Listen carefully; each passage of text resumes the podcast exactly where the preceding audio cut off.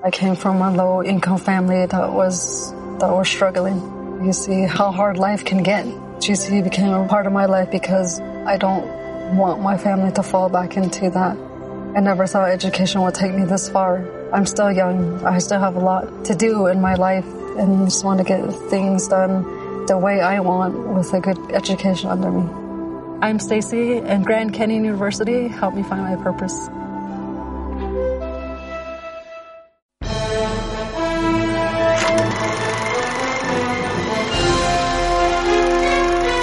Siéntate en la butaca.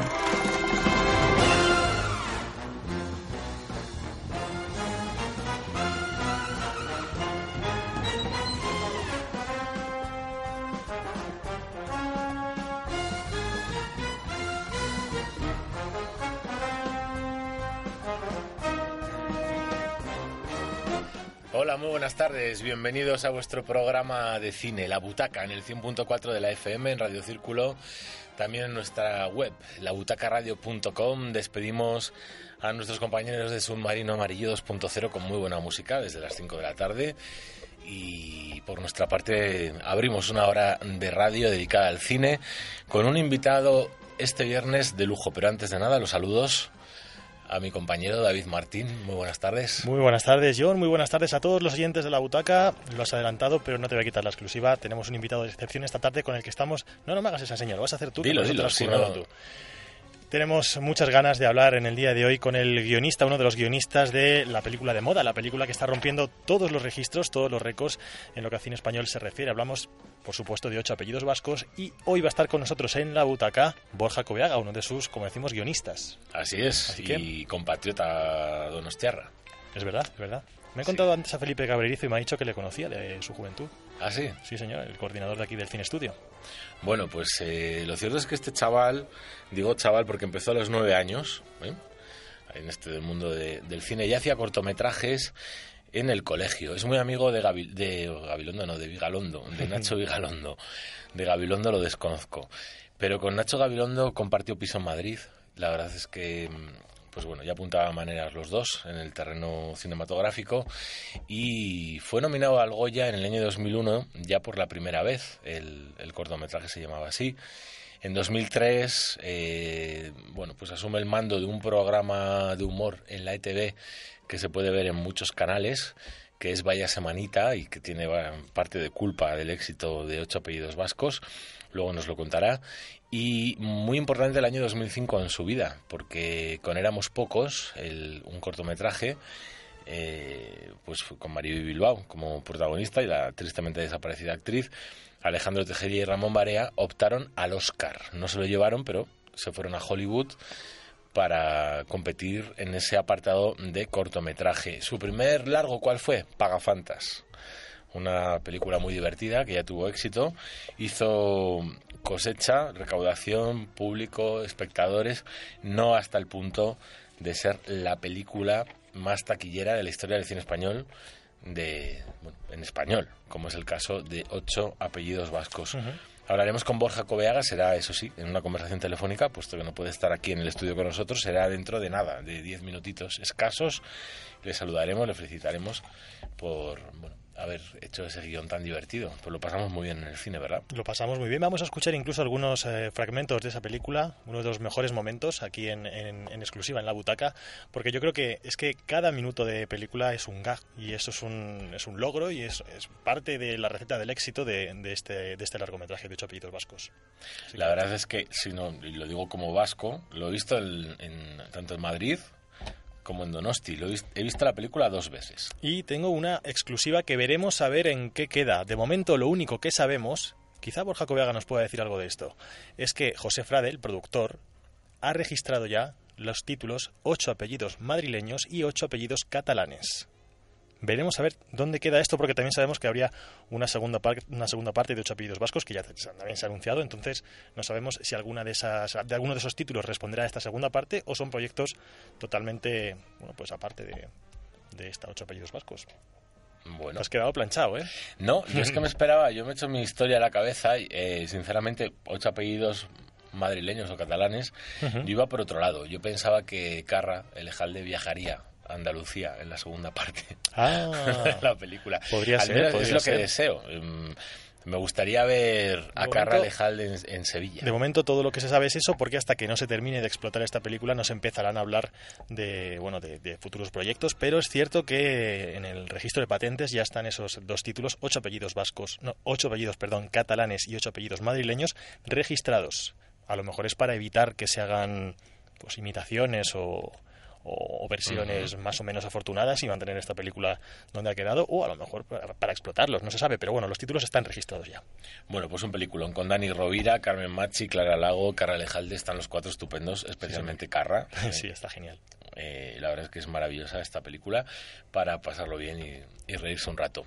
Será el plato fuerte de la butaca de este viernes 11 de abril, pero hablaremos además de estrenos. Hay muchas películas que llegan a la cartelera y además llegan extras porque tenemos también la Semana Santa a la vuelta de la esquina. Hay muchas películas como Spider-Man o Spider-Man. Sí, va a ser como el gran estreno ¿no? de esta Eso Semana es. Santa. Vamos a escuchar, un, si nos da tiempo al final de la- del programa de la butaca, vamos a escuchar un fragmento de esa película que también promete bastante, con un reparto totalmente nuevo, de lo que estábamos acostumbrados en aquellas películas de Spider-Man con Tobey Maguire y toda esta gente, un reparto totalmente nuevo que ya funcionó muy bien en la primera película de Amazing Spider-Man y que vuelve con mucha fuerza. Veremos a ver qué queda.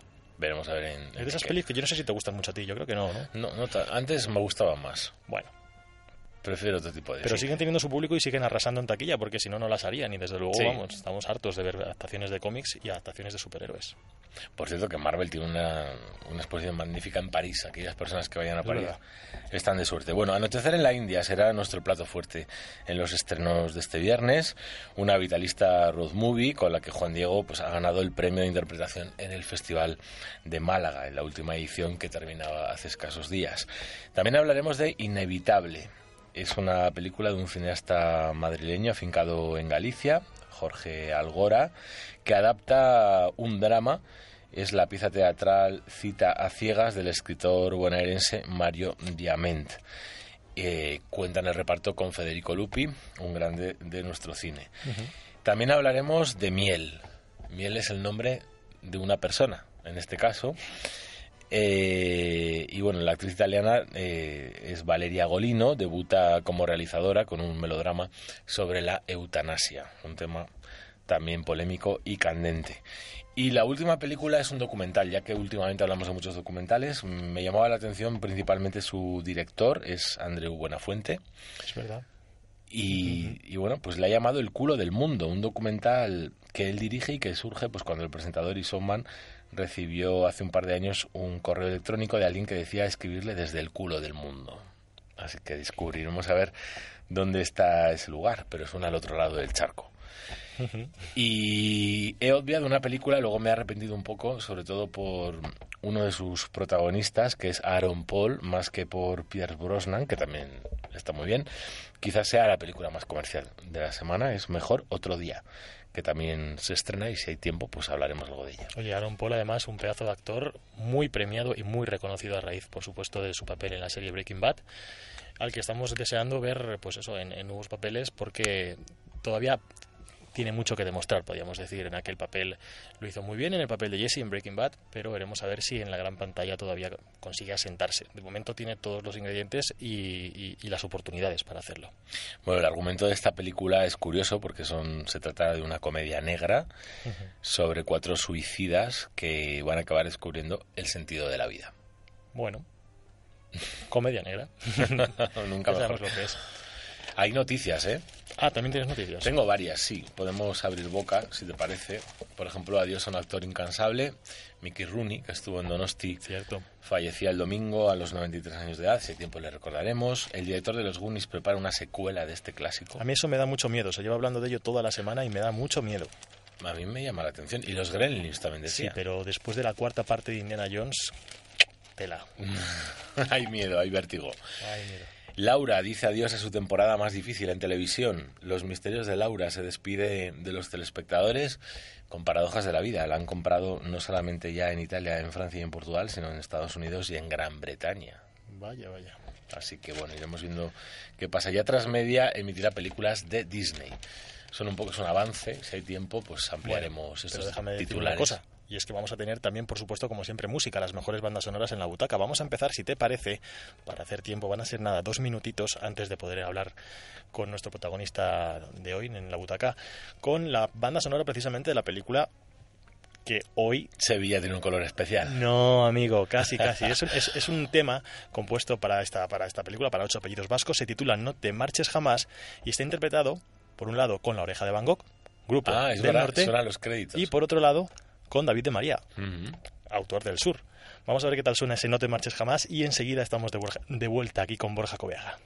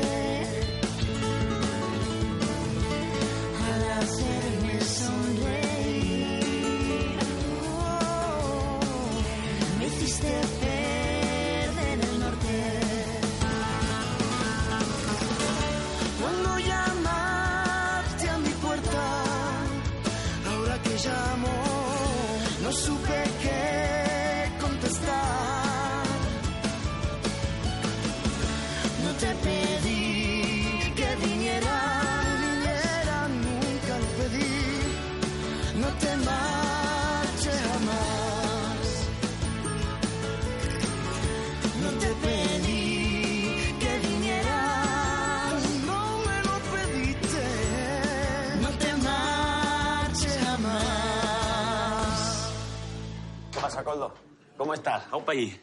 Opa, igual hoy te venía fatal quedar. No, no, no. De, de jugar a pelota, vengo, hostia. Ah, pelota juegas. Domingos enteros se tiran el frontón. Bueno, eso cuando no hay manifa. Si no, mitad manifa, mitad frontón. Compagino deporte, ta independencia. ¿Qué quieres beber? Un pote. Oshimari, echa aquí un chiquito para este. Oye, me recuerda muchísimo al chaval aquel con el que saliste, uno que era del sur. ¿Con uno del sur saliste? Sí, de Vitoria. Pero ojo, que pasera a la vez tenía sus ocho apellidos vascos, como tiene que ser, ¿no? Hombre, qué mínimo que ocho. Dieciséis tenía mi abuelo. Sí, Anchón también tiene muchos. Y muy largos, con cash, muchas. ¿Y cuáles son, pues? ¿Qué más da eso ahorita? No, por saber si conozco alguno, chiqui. Pues... Gabilondo, Urdangarín, Zubizarreta Riñano. Cuatro. Y luego ya por parte de Amá... Y Gartiburu... Erenchur. Seis. ¿Qué pasa? ¿Se te han olvidado los demás o...? No es que me he acordado de mis antepasados y... El tío Zubi, acuérdate, qué figura. Y me he emocionado, ¿eh, Barcatu? ¿Otegui? Cuño, Y Clemente. Clemente no es vasco, ¿eh? ¿Quién no es vasco? Clemente dice. Clemente es más vasco que la chapela. No es vasco ni pa' Dios. ¿No es vasco? El disgusto que se van a llevar en la familia cuando se entere. Bueno, muy divertido, la verdad. Es uno de los diálogos de esta gran película que está haciendo las delicias y arrasando en taquilla y todo el mundo habla de ocho apellidos vascos. Es el fenómeno cinematográfico del año, yo diría ya de la historia del cine español y de todo ello vamos a hablar con uno del el padre de la criatura, uno de los co-guionistas, que es Borja Cobeaga, Ratzaldeón. Muy buenas tardes. León, ¿qué tal? Bueno, pues Orionac, como decimos, muchas felicidades. Muchas gracias. ¿Y qué sientes? Porque os esperabais este éxito tan, tan rotundo. Pues para nada, yo sabía que la película podía funcionar bien y tener pues una recaudación porque había mucha promoción, porque Mediaset la anunciaba sin parar, porque Universal te la distribuye y est- estaban como muy persistentes y estaban muy ilusionados con la película, pero pero esto se sale de cualquier esquema posible y que, y que fuera subiendo cada, cada semana era como increíble, ¿no? No, no, la verdad es que nos ha dejado a todos alucinados, porque tengo aquí, no solemos dar estos datos, ¿eh?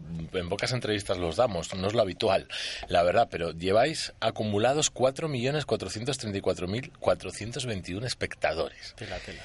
Tela, tela, una recaudación de casi 25 millones de euros. Y lleváis solo cuatro semanas en cartel y todavía queda, nos queda la Semana Santa en medio, etcétera. ¿Dónde queréis llegar? Porque esto va para arriba.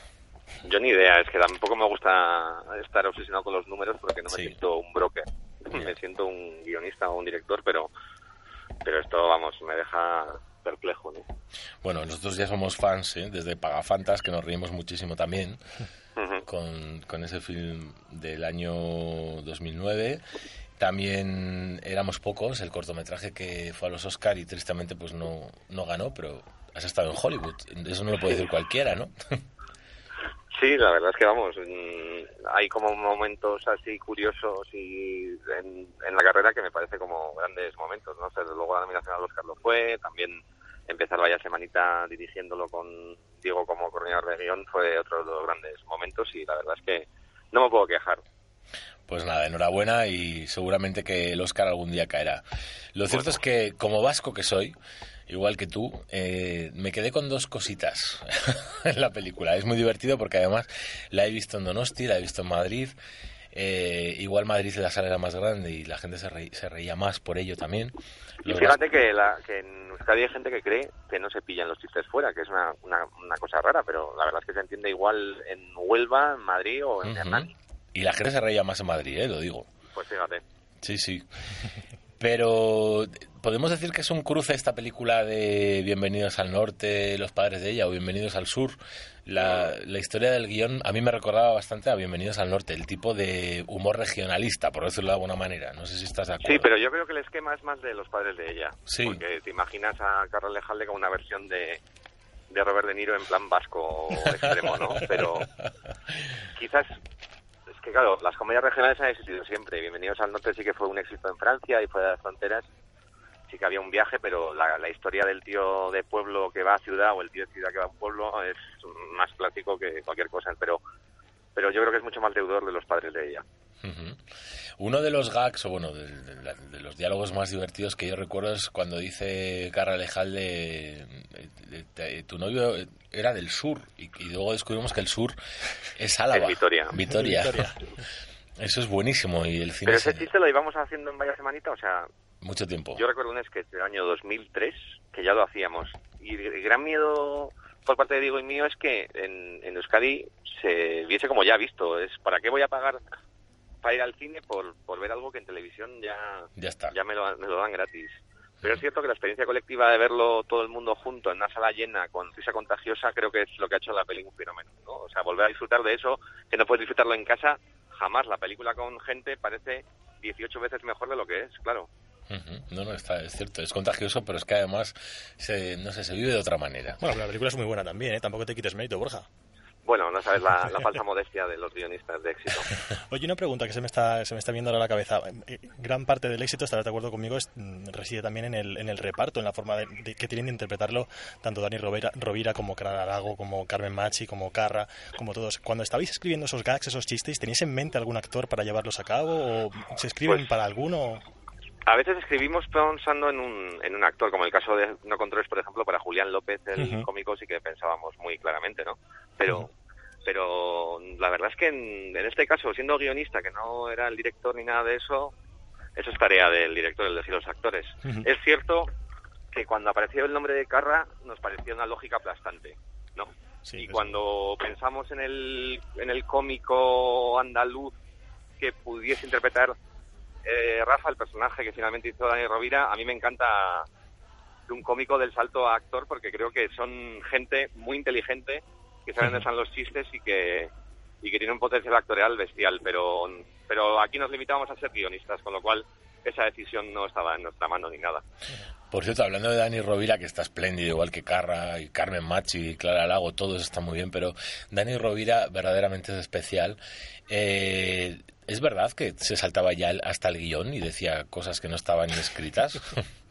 Pues yo creo que hay bastante improvisación, por ejemplo, en la escena de la manifestación, sí, cuando coge el megáfono. Ia, Ia, Ia, Euskadi Maravilla, Eso es suyo. Eso es suyo, por ejemplo. Gora, Euskadi Man que pierda es de Diego. Pero sí que hay detalles y cosas, pues formas de hablar de carra, de cambiar las palabras, de, de diálogos nuevos, que vamos, eso aporta y sube al guion y que nosotros estamos encantados porque lo enriquece, ¿no? Ujú. Y bueno, Martínez Lázaro lo dejó, le gustó y dijo, lo vamos a dejar, ¿no? Claro, eso pasa muchísimo. A mí también me ha pasado como director que hay una improvisación en ensayos o en rodaje y que vamos, que mejora el guion. Es que es lo que esperas de un actor, ¿no? Que levante el material y te sorprenda. Lo que queremos es que nos sorprendan siempre. Ahora, el Y un actor chaval bueno te sorprende. se lo hacen pasar mal al chico, ¿eh? A él. Siempre, siempre ponemos al protagonista de nuestras pelis en circunstancias, fíjate, pagafantas, el proceso de humillación absoluta que, que vive. Yo creo que es marca de la casa de Diego y mía. Sí. Bueno, eh, vamos a hablar también, yo quería decir lo de los tópicos exagerados, que no salimos muy bien parados los vascos, en el sentido, sobre todo las vascas, no se maquillan, no pueden ni- no podemos ver a los andaluces cuando media... El peinado, ¿no? El peinado que le ha mordido una vaca, una mula, un caballo. Pero los ¿no? andaluces también quedan bastante mal, ¿eh? No te creas. Que esto Sí, lo, lo veis así porque sois vamos. vascos, pero los andaluces seguramente también tendrán lo suyo. Sí, pero salen peor parados los vascos, ¿verdad, Borja? Yo creo que el truco está en repartir. Pero está... absolutamente. Sí, pero Ahí es cuando nadie se queja. Cuando, cuando le das a todo el mundo es cuando, cuando una película funciona. Pero yo creo que, que es muy amable todo, muy blanca la película. Sí. Es decir, que son caricaturas, son extremos. Entonces me parece muy complicado pensar que alguien se pueda ofender porque porque es, es humor de tópicos y a base de exagerarlos la película no tiene nada de realista en absoluto. Es decir, que, que hay que... La película, yo creo el público ha demostrado que no se la, se la toma muy poco en serio, que es lo que tiene que ser, ¿no? Que es una comedia loca, una sátira muy enloquecida y poco realista, ¿no? Quizás daba un poco de miedo esa reacción del público en un, en un extremo y en el otro. Pues yo creo que hay algo que Diego San José dice siempre y es que eh, el público es mucho más maduro de lo que creemos, ¿no? Y que está dispuesto a aceptar cosas que a lo mejor nosotros nos autocensuramos o pensamos que no puede que no pues, se pueden aceptar. Entonces, eh, creo que la, la gente ha demostrado que, que está muy por encima de esa imagen que puede dar los medios de comunicación de que estamos todo el rato confrontados y de mala leche y cosas así. Es decir, que, que no tiene nada que ver. Eh, los andaluces, los vascos, los extremeños nos parecemos un montón, incluso nos podemos parecer a, a la gente del sur de Francia, del norte o de Alemania. O sea que, Bueno, en realidad las diferencias culturales son un poco tontas. Claro, en Vaya, en Vaya Semanita, por ejemplo, que estoy recordando, también había mucha autocaña, ¿no? O sea, que de alguna forma... Claro, es que ahí estaba la gracia. A mí no me hacía gracia que nos burláramos de los de Madrid. O sea, como de enemigo, ¿no? A mí, no, no, la gracia está en, en, en, en poner el dedo en la llaga de lo que te pasa en tu casa, ¿no? Y es verdad que, como son cosas costumbristas, no hay nada ideológico. Creo que el truco, por ejemplo, de Vaya Semanita es que no sabían, nadie sabía de qué pie cojeábamos. No se podía identificar con ninguna ideología o partido, lo que sea. Entonces, Es verdad. cuando pasa eso y, y te fijas en la costumbre y no haces crítica de la ideología, creo que ahí agradas a todos y pasaba, ¿no? A gente del PP o de gente de Izquierda Berchale o lo que sea. Bueno, debido al éxito habrá segunda parte, ¿verdad? Sí, va a haber segunda parte. Todavía no sabemos sobre qué ni dónde va a transcurrir, pero sí que estamos ya pensando. Es que es claro, después de este pelotazo, Es que, lo, es que lo estábamos hablando justo antes de entrar, de, de hablar contigo, de, antes de, recibirte. Hemos sabido esta semana que se ha registrado el nombre ocho apellidos catalanes y ocho apellidos madrileños. ¿Podrían ir por ahí los tiros o a lo mejor sería más una segunda parte de la misma historia? pues No la verdad es que no, no, lo, no lo sé. Es verdad que Emilio va a repetir como director y que los actores principales estarán. Es decir, que Bueno, entonces puede ser que sea la Es misma que es demasiado temprano como para, para saber por dónde va, porque fíjate, te puedo decir ahora de que va de esto y a los dos meses se nos ha ocurrido algo nuevo y ya está. El proceso de guion es muy cambiante y depende de, de que vayamos avanzando, rectificando, cambiando y todo eso. Y como guionista, ¿qué te, qué te gustaría más? ¿Qué te, qué te apetecería más hacer en este momento? ¿Recuperar esos personajes? ¿Ayudarles a evolucionar por otros derroteros? No lo sé, a mí, desde luego, lo que, lo que tengo como en mente es no olvidar nuestro punto fuerte, que es lo vasco, ¿no? O sea, quiero decir que, que aunque sea una sátira muy exagerada, tiene sentido porque sobre todo se centra en el País Vasco. Yo creo que que hay mucho más trazo grueso en lo andaluz, porque se nota que no somos de allí, que hemos tirado más del tópico absoluto, pero pero creo que no deberíamos olvidar nuestros orígenes en ese sentido. Entonces, creo que lo vasco va a tener que tener mucha presencia. Pero ya te digo que, que lo digo como planteamiento general más que una cosa que vaya a pasar realmente. Y vale una sugerencia de fan de la película. ¿Una sugerencia de perdón? de fan, de fan de la película, ya Sí. no solamente de entrevistador. Que mm, salimos del. Lo hemos dicho ya varias personas. Nos encantaría ver a Carra Alejalde en Sevilla. Pues eso tiene una lógica aplastante y a ver qué pasa. Sería muy divertido. Yo la verdad es que lo pienso y, y creo que vamos, nos tronchamos de la risa.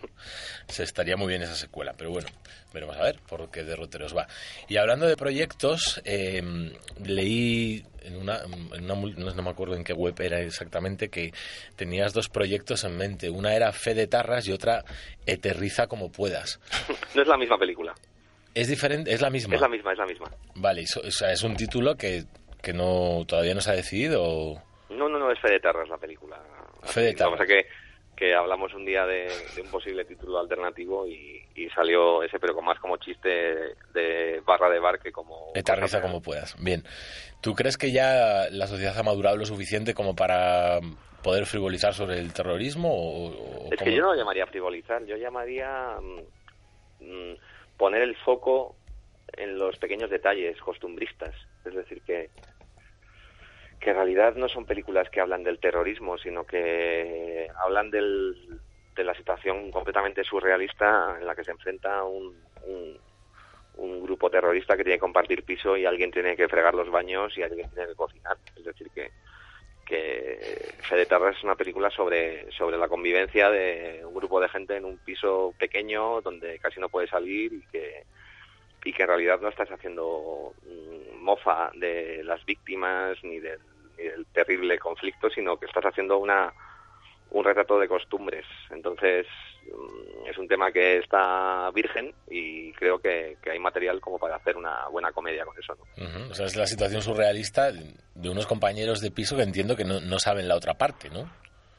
O sí no, no, no, saben. o sea, todos comparten piso y son del comando.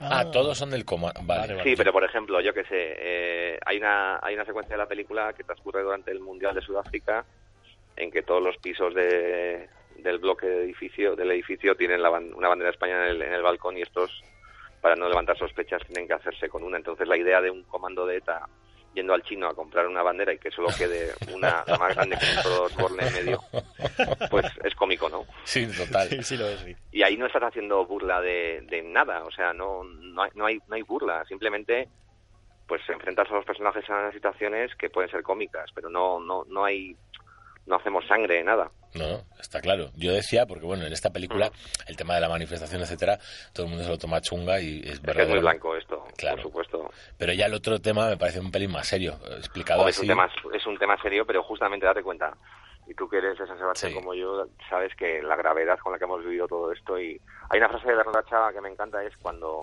los vascos nos quitemos el peso que llevamos encima, le evitaríamos dos... Si los vascos nos quitáramos el peso que llevamos encima, le evitaríamos dos metros por encima del suelo, ¿no? Y creo que la cosa ha avanzado y que si pensamos en cómo estamos hace 10 años y cómo estamos ahora, yo no entiendo por qué no vamos aplaudiendo por la calle, porque porque la situación ha cambiado tanto y vivíamos una situación tan dramática que, que ahora está en vías de resolución y, y es fantástico, no sé, estar en, en, en Euskadi. Ahora, por eso, por eso en Nacho Pedidos Vascos, eh, quien reflota en la calle de Borroca es un andaluz, el primer líder andaluz de la calle de Borroca. Buen porque momento, no buen momento también es en la calle Borroca andaluza. Lo cierto, bueno, en el reparto solamente Carralejalde es vasco, ¿no? Porque ni Dani Rovira, ni Carmen Machi y Clara Claro, Dani es de Rovira aquí. hace de andaluz.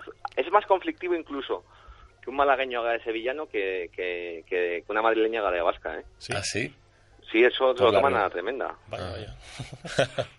Y Rivalidades. Es cierto que, bueno, que Dani Rovira tuvo que trabajar mucho el tema del acento, ¿no? Tuvo que, según hemos leído, bueno, pues trabajar con especialistas que le ayudan a prepararle para un, un resultado bastante conseguido al final.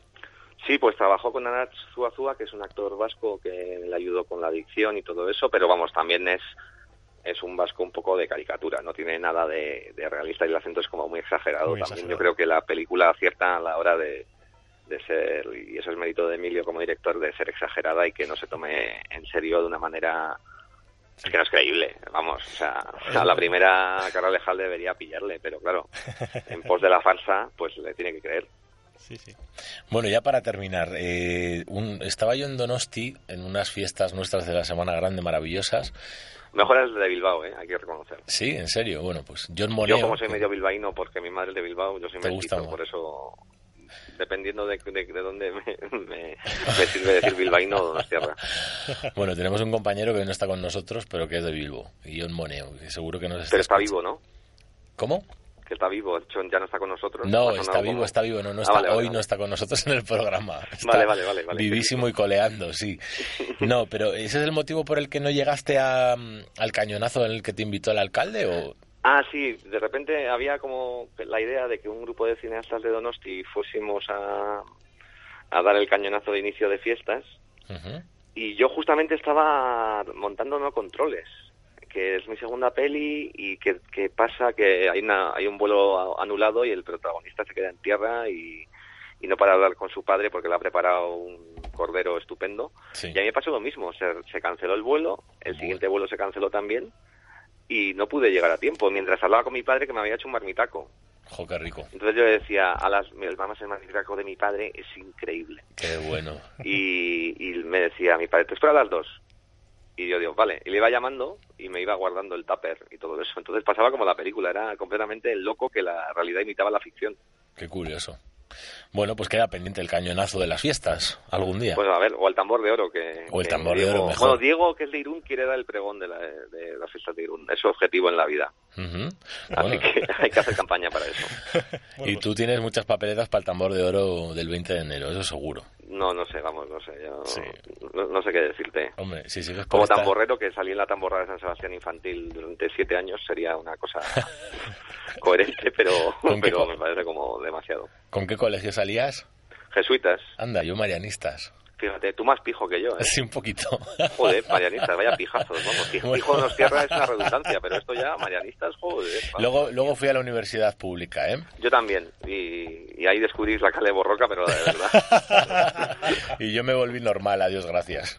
Sí, sí, lo compensaste con eso. Lo compensé, sí señor. Bueno, pues que un placer, Borja. Igualmente, una gozada, como, como vosotros. Sí, y nada, que ya más suerte no se te puede desear, porque mejor imposible. No, no, no, no, sí, vamos, la verdad es que es un momentazo Sí, que hay que disfrutarlo yo, porque esto no, estas cosas no se repiten, se repiten cada muchísimo tiempo y es una gozada pues tener un éxito así en que la gente vaya más al cine y se ría. O sea, que se ría con un chiste que has pensado es es orgásmico, es una de las cosas que es una gozada y por eso sigo haciendo comedia, porque me parece una pasada.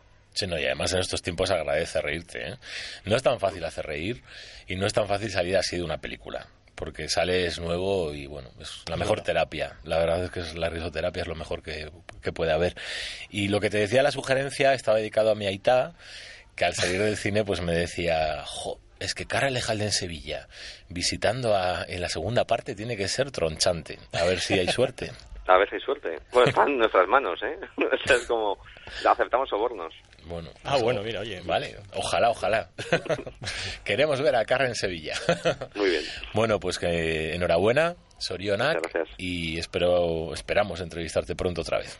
De acuerdo, genial, muchas gracias. Un fuerte abrazo. abrazo, Agur. Agur. Bueno, pues un placer. Borja Coveaga nos ha atendido estupendamente y la verdad es que nos encanta esta peli, ¿verdad? Sí, nos encanta, nos encanta además hablar con Borja, un tipo estupendo, tenemos que decir. Y esperamos, esperamos poder entrevistarle, si puede ser incluso antes de esa segunda parte en la que esperamos ver a Carra por ahí por el sur. Se aceptan sobornos, ha Se aceptan sobornos, sí, sí. Oye, pues mira, eso es una exclusiva. Los que estéis a tiempo, los que os haya gustado la película y seis como, como aquí nosotros que queréis ver ese tipo de situaciones, pues ya sabéis. Bueno, ocho apellidos vascos. Quien no haya ido a verla, por favor, que no lo dude. Quien no haya ido a verla, le vamos a dar un motivo más en lo que queda de tarde, en concreto a continuación, para que lo haga. Y después de lo que vamos a escuchar, vamos con lo que viene nuevo en la cartelera esta semana. Perfecto. Así que atentos. Cago en mi estampa. Me tienes que echar una mano. Mercedes me llamo, pero me gusta más Merche. No. Arancha te voy a llamar. Ay, Mira, si el nombre tiene que ser de aquí, prefiero llamarme Anne. Vale, vale, vale, Anne. Pero tú sígueme el rollo, ¿vale? A partir de ahora eres mi madre, ¿vale? Pase lo que pase. Mi madre. Vale, tú tranquilo, que estuve en el taller de teatro y debo ser bastante camaleónica. ¡Machón! ¿Todo bien? Sí, sí, voy, voy, voy, voy, voy. Epa. Opa. ¿Qué pasa? No, nada. ¿Todo bien? Todo genial. Aquí estamos los dos, la mar de a gusto, en familia. Tenía unas ganas de que volviera a casa, ¿verdad, Chonito? Coldo, te, te presento a Anne, mi mamá. Sí, claro, Ane, a que me pega. ¿Ane? ¿Y Gartiburu? ¡Ahí va la hostia! ¿Casualidad también? claro. Como la, como la de la tele. ¿eh? Toda la vida siendo madre e hijo y no nos habíamos dado cuenta. Yo no. ¿Queréis pasar a tomar algo? Bueno. Nos queremos muchísimo. No hace falta más y ya se van. Y aunque se tengan que ir, te tengo dicho que está bien invitar, hijo. El detalle hay que tenerlo. Hoy, aunque veáis estos pequeños roces, eso no quita que sea un hijo de campeonato. Ya tendremos un rato, ¿no? Para vernos más tranquilamente. Mañana. ¿Mañana? ¿Pero cómo que mañana? Oye, mañana si queréis podemos salir a pescar un bonito y luego preparar para la noche, ¿eh? Soy Arranzale. Y yo, Ane, encantada. Bueno, ahora, ahora os dejamos, ¿eh? Que es tardísimo. Venga, a dormir. Bye. Agur. Eh, ahí está, por favor. Hasta mañana, corazones.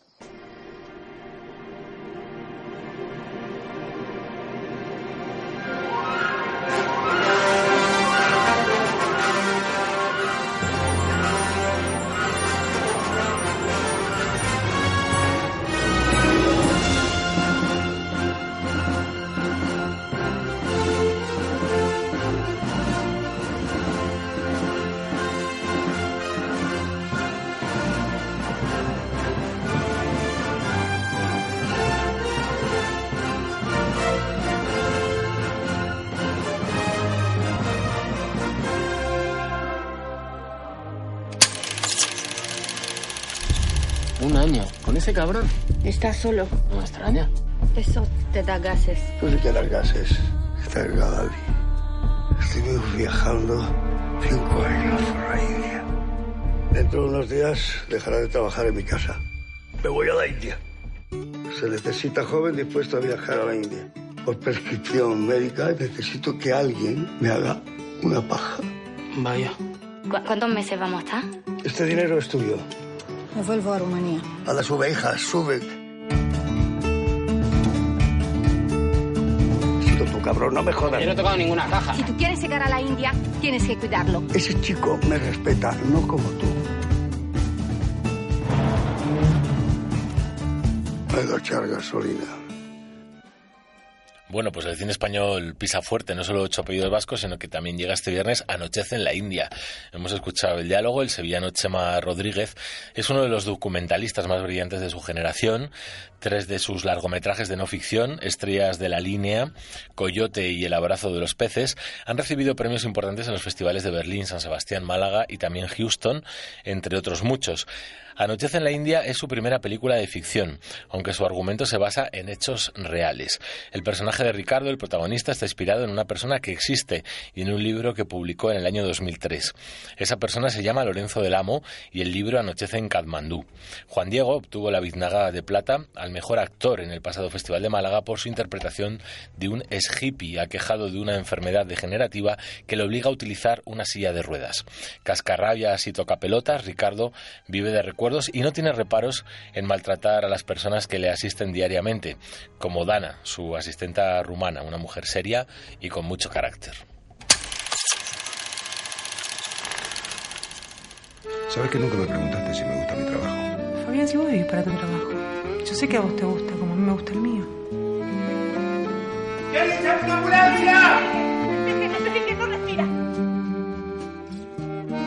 Todo lo que es probable puede estar ocurriendo en otra dimensión. Pero eso es imposible. Por los amores inevitables.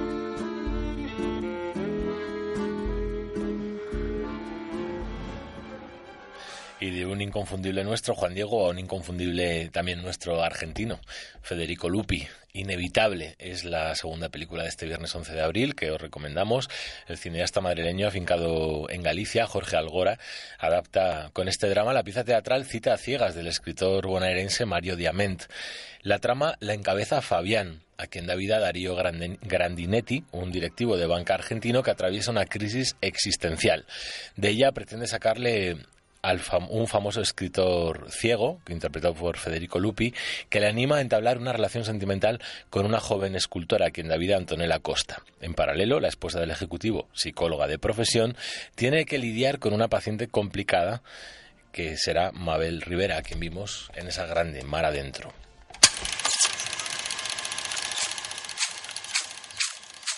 En las noches azuladas de verano, seguiré senderos. Después de los pinchos, pisaré la suave hierba.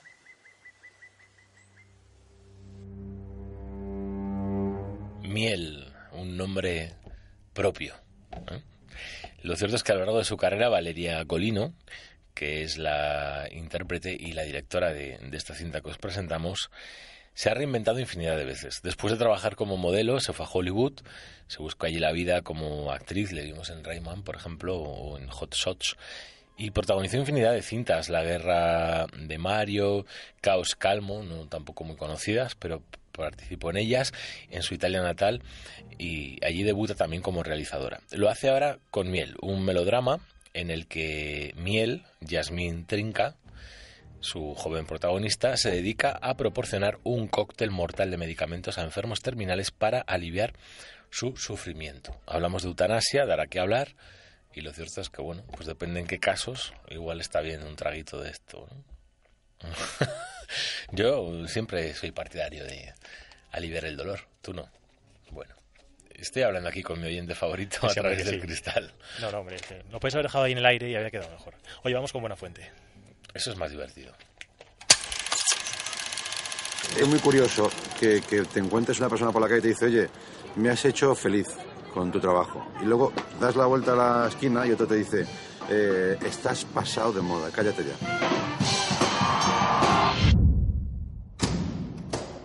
Andreu siempre ha estado en televisión y siempre le ha ido bien. Y para Andreu no tener el programa de televisión es objetivamente muy duro. Andreu sin tele eh, no está completo. Él decía que me escribía desde el culo del mundo, desde San Nicolás de los Arroyos. Y me gustó porque mm, de alguna manera nos conectó con lo más íntimo y, y verdadero de nuestra profesión, que es llegar a alguien. ¿Tú no, te has, no has estado jodido y decir, ya nunca más provocaré la risa? O sea, la risa se irá de mí. Por favor, sálvenme. ¿Se puede? ¿Qué haces aquí? Y preguntarlo a mis más allegados, ¿no? Decir, oye, ¿tú crees que podré volver a ser el de antes?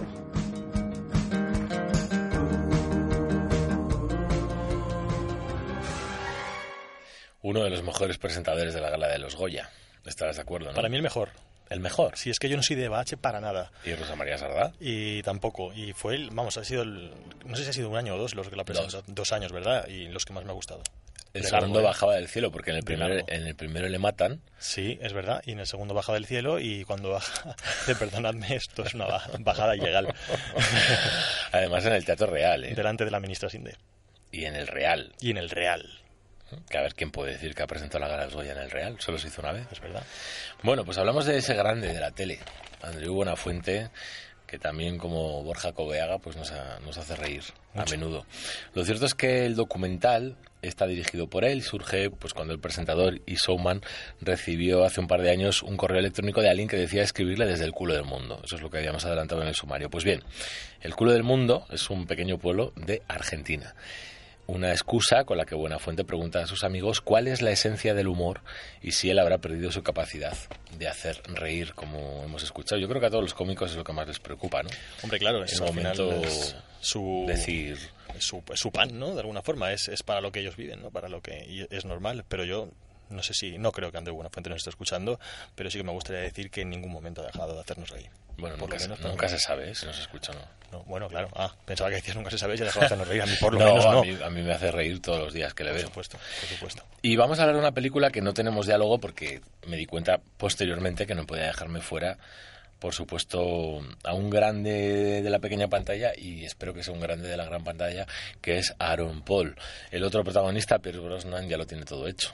Realmente, no necesita empujón. Trabaja por diversión casi, ¿no? Eh, Más o menos. De todas, lo cierto es que Mejor Otro Día es una película de acción, de éxito en éxito. Se podría resumir también la carrera de Pierce Brosnan y esta película eh, está rodada en inglés con estrellas de primer nivel como Pierce Brosnan, como digo, Tony Collette, Aaron Paul de Breaking Bad, una serie de la que te enganchaste, David, y... No sabes de qué manera. Bueno, pues la historia recuerda bastante a la del filme español El Club de los Suicidas, de Roberto Santiago, estrenado en el año 2007. En Mejor Otro Día, cuatro desconocidos unen sus destinos al encontrarse en la terraza de un edificio de Londres con una misma idea en mente, suicidarse. Un curioso punto de partida que les llevará a entablar amistad y ayudarse los unos a los otros cada vez que están en problemas. Pues ahí queda. Esa es la historia. Si te parece, vamos con un poquito de música para que la gente descanse un poco de nuestras voces, que Me tampoco parece está muy bien, mal porque llevamos una tarde Y vamos a continuar y después presentaremos algo de lo que viene para Semana Santa, porque no podemos estar aquí, pero queremos adelantaros algunos de los estrenos. Vamos a continuar, decimos, con una canción que puso también banda sonora a una película, casualmente también de Emilio Martínez Lázaro, porque hemos hablado con Borja Coveaga y queremos también de alguna forma rendir nuestro homenaje al director de Ocho Apellidos Vascos. Esta canción que vais a escuchar probablemente la recordaréis de El otro lado de la cama, quizá una de sus películas o la película por excelencia de Emilio Martínez Lázaro, que se estrenó en el año 2002 y que se titula, a ver si lo adivinas. No, había adivinado la película, pero ya. Dime que me quieres. Hay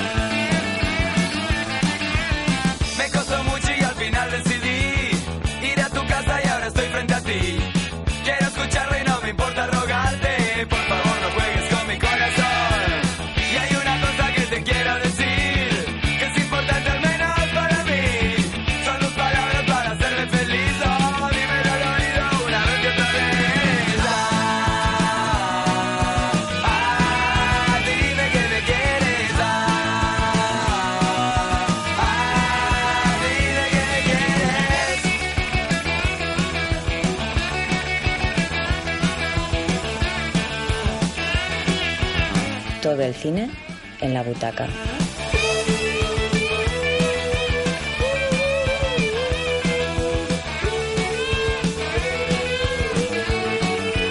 ...100.4 de la FM.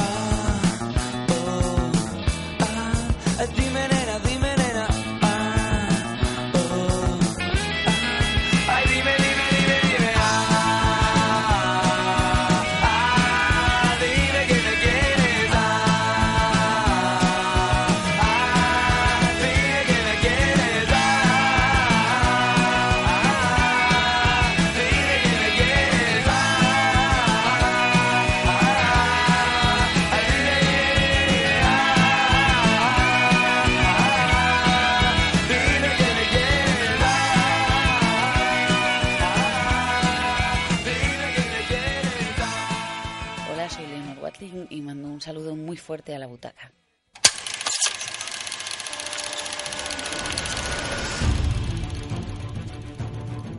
Peter Parker, Harry Osborn. Han pasado 10 años. ¿Qué has estado haciendo? Algo de diseño de redes. Esta ciudad te adora. Buen brazo. Es la muñeca. Eso es todo, chaval. Esto te va a interesar. Oscorp te tenía bajo vigilancia. ¿Por qué? Esa es la pregunta del millón. Nada es como yo pensaba que era. Una vez te dije que los secretos tenían un coste. La verdad también. Me llamo Richard Parker. He descubierto por qué iba a utilizar Oscorp mi investigación. ¿Qué es todo esto? El futuro. Tenemos planes para ti, Peter Parker. ¿Querías ser el héroe? ¿Le echo una mano? Ahora tendrás que pagar el precio.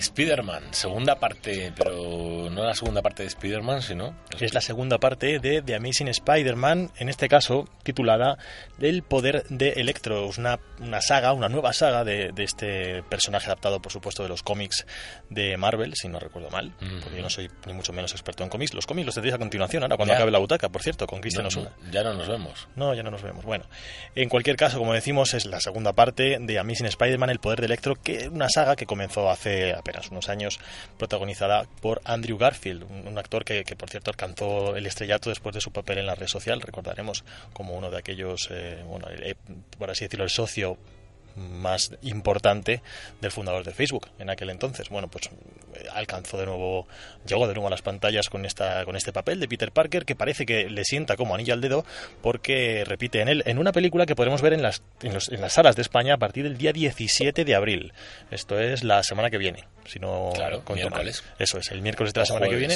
Jueves. El miércoles jueves de la semana que viene, eso es, llegará a las pantallas, a las carteleras españolas, la segunda parte de The Amazing Spider-Man y es de alguna forma el estreno más potente de cuantos quedan por delante hasta que volvamos a reunirnos aquí en las ondas de Radio Círculo dentro de casi un mes. Yo, Pues sí, el 9 de mayo. Pero explicamos el motivo. Sí, por La favor. semana que viene, Semana Santa, Viernes Santo, no hay programa. La siguiente, 23 de abril, Día del Libro, tenemos la lectura del Quijote. Creo que es 25 25, viernes. sí, pero el 23 comienza la lectura del libro, dura, o sea, la lectura del Quijote, dura 48 horas, arranca por la tarde del miércoles y termina justo por estas horas, sí, sí, sí, media de la tarde del viernes. Por lo tanto, tampoco hay programa, puesto que Radio Círculo retransmite en directo la lectura continuada del Quijote, que Eso es, sí. cumple 18 años. Vamos a aprovechar para comentar que si queréis pasaros a ver la lectura, incluso a leer si queda alguna vacante, porque creo que ya está todo cogido o prácticamente ¿Ah, sí? todo cogido. Madre mía. Bueno, pero en cualquier caso, si queréis pasaros y ver si queda algún hueco porque os haga ilusión leer el Quijote, pues ya sabéis que del 23 al 25 aquí en el Círculo de Bellas Artes podéis venir y bueno, ser testigos de, un- de unos acontecimientos culturales más importantes del año. Y luego la semana siguiente nos ponemos a día 2 de mayo. 2 de mayo, pues todos los madrileños sabemos que es el Día de la Comunidad. Por eso Por lo tanto, tampoco, tampoco hay programa. En fin, en cuatro semanitas nos veremos, el 9 de mayo, casi dentro de un mes. Casi dentro de un mes. totalmente cosas ajenas a nosotros. Sí, desde luego, porque mono de radio vamos a tener. y yo quería añadir que, bueno, el día 14 jueves llega Spider Amazing Spider-Man 2, pero hay otra película con Jeremy Irons también potente que se estrena la víspera, el miércoles 16. 16. Que no recuerdo bien el título, no sé si es el último tren a Lisboa, o tren nocturno a Lisboa, o tren. Bueno, lo cierto es que es una historia, una adaptación de un libro que tenéis que ver, con Jeremy Irons. Es lo que quería añadir. Y si te parece, David, hay varias noticias que a mí me gustaría. Dale, dale, dale. Por ejemplo, lo, para abrir boca, lo mencionábamos al comenzar el, el programa. Tren de noche a Lisboa. Tren de noche a Lisboa, ¿no? Eso es. Yo he añadido el último, pero. es- Bueno, a lo mejor había más después y no lo sabemos. De momento sabemos que iba por la noche. Tren nocturno a Lisboa. Es también potente esa, Sí, sí, sí. ese título para estas fiestas. Bueno, pues el director de los Goonies, atención, Richard Donner, ha dicho que prepara una secuela de este clásico de los años 80.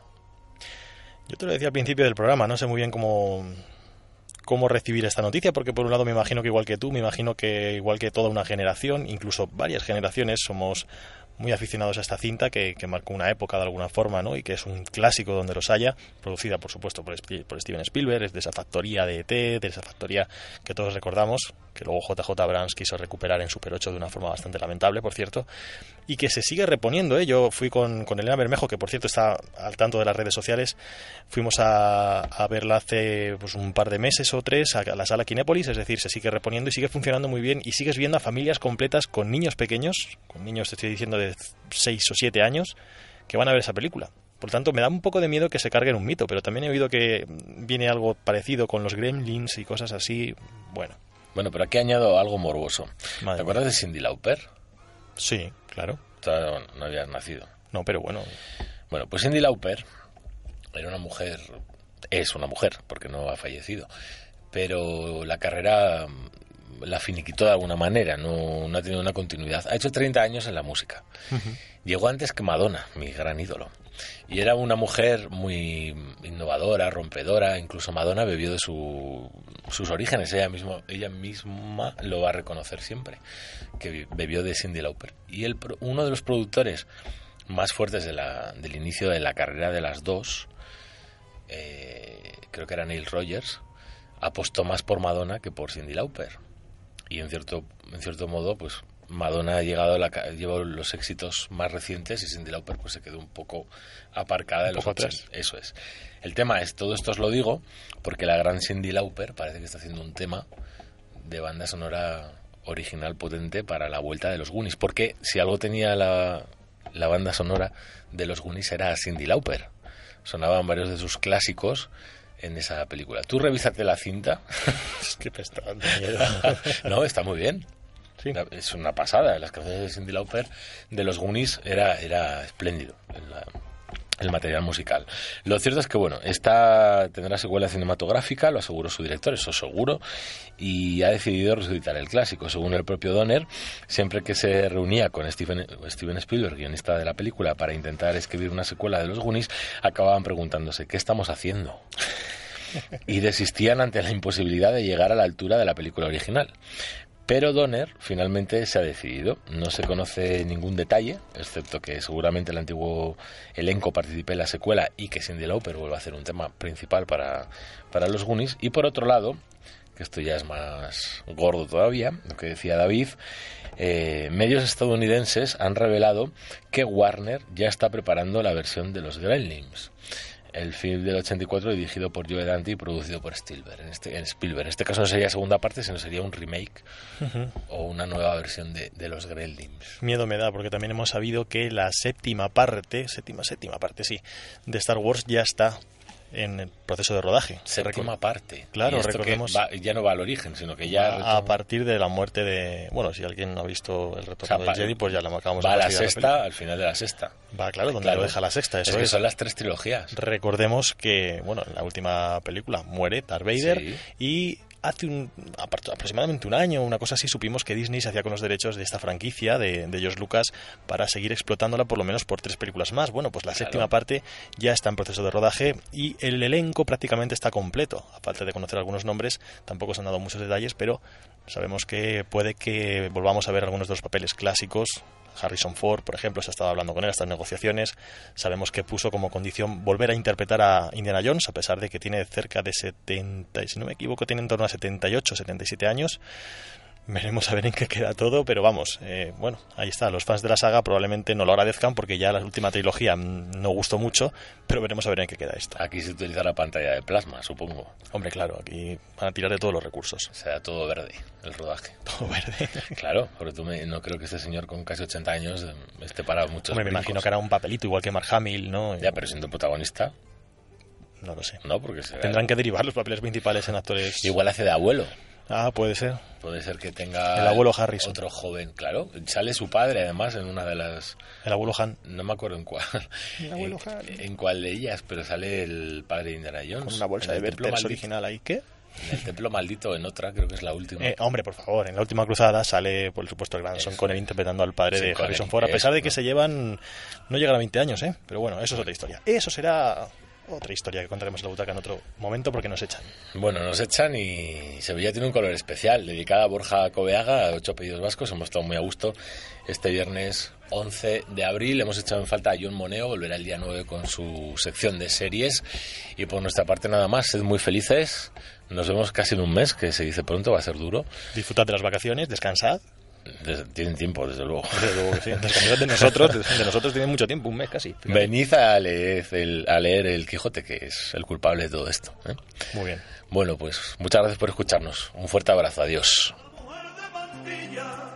le gusta verla pasar. Sevilla tiene un color especial.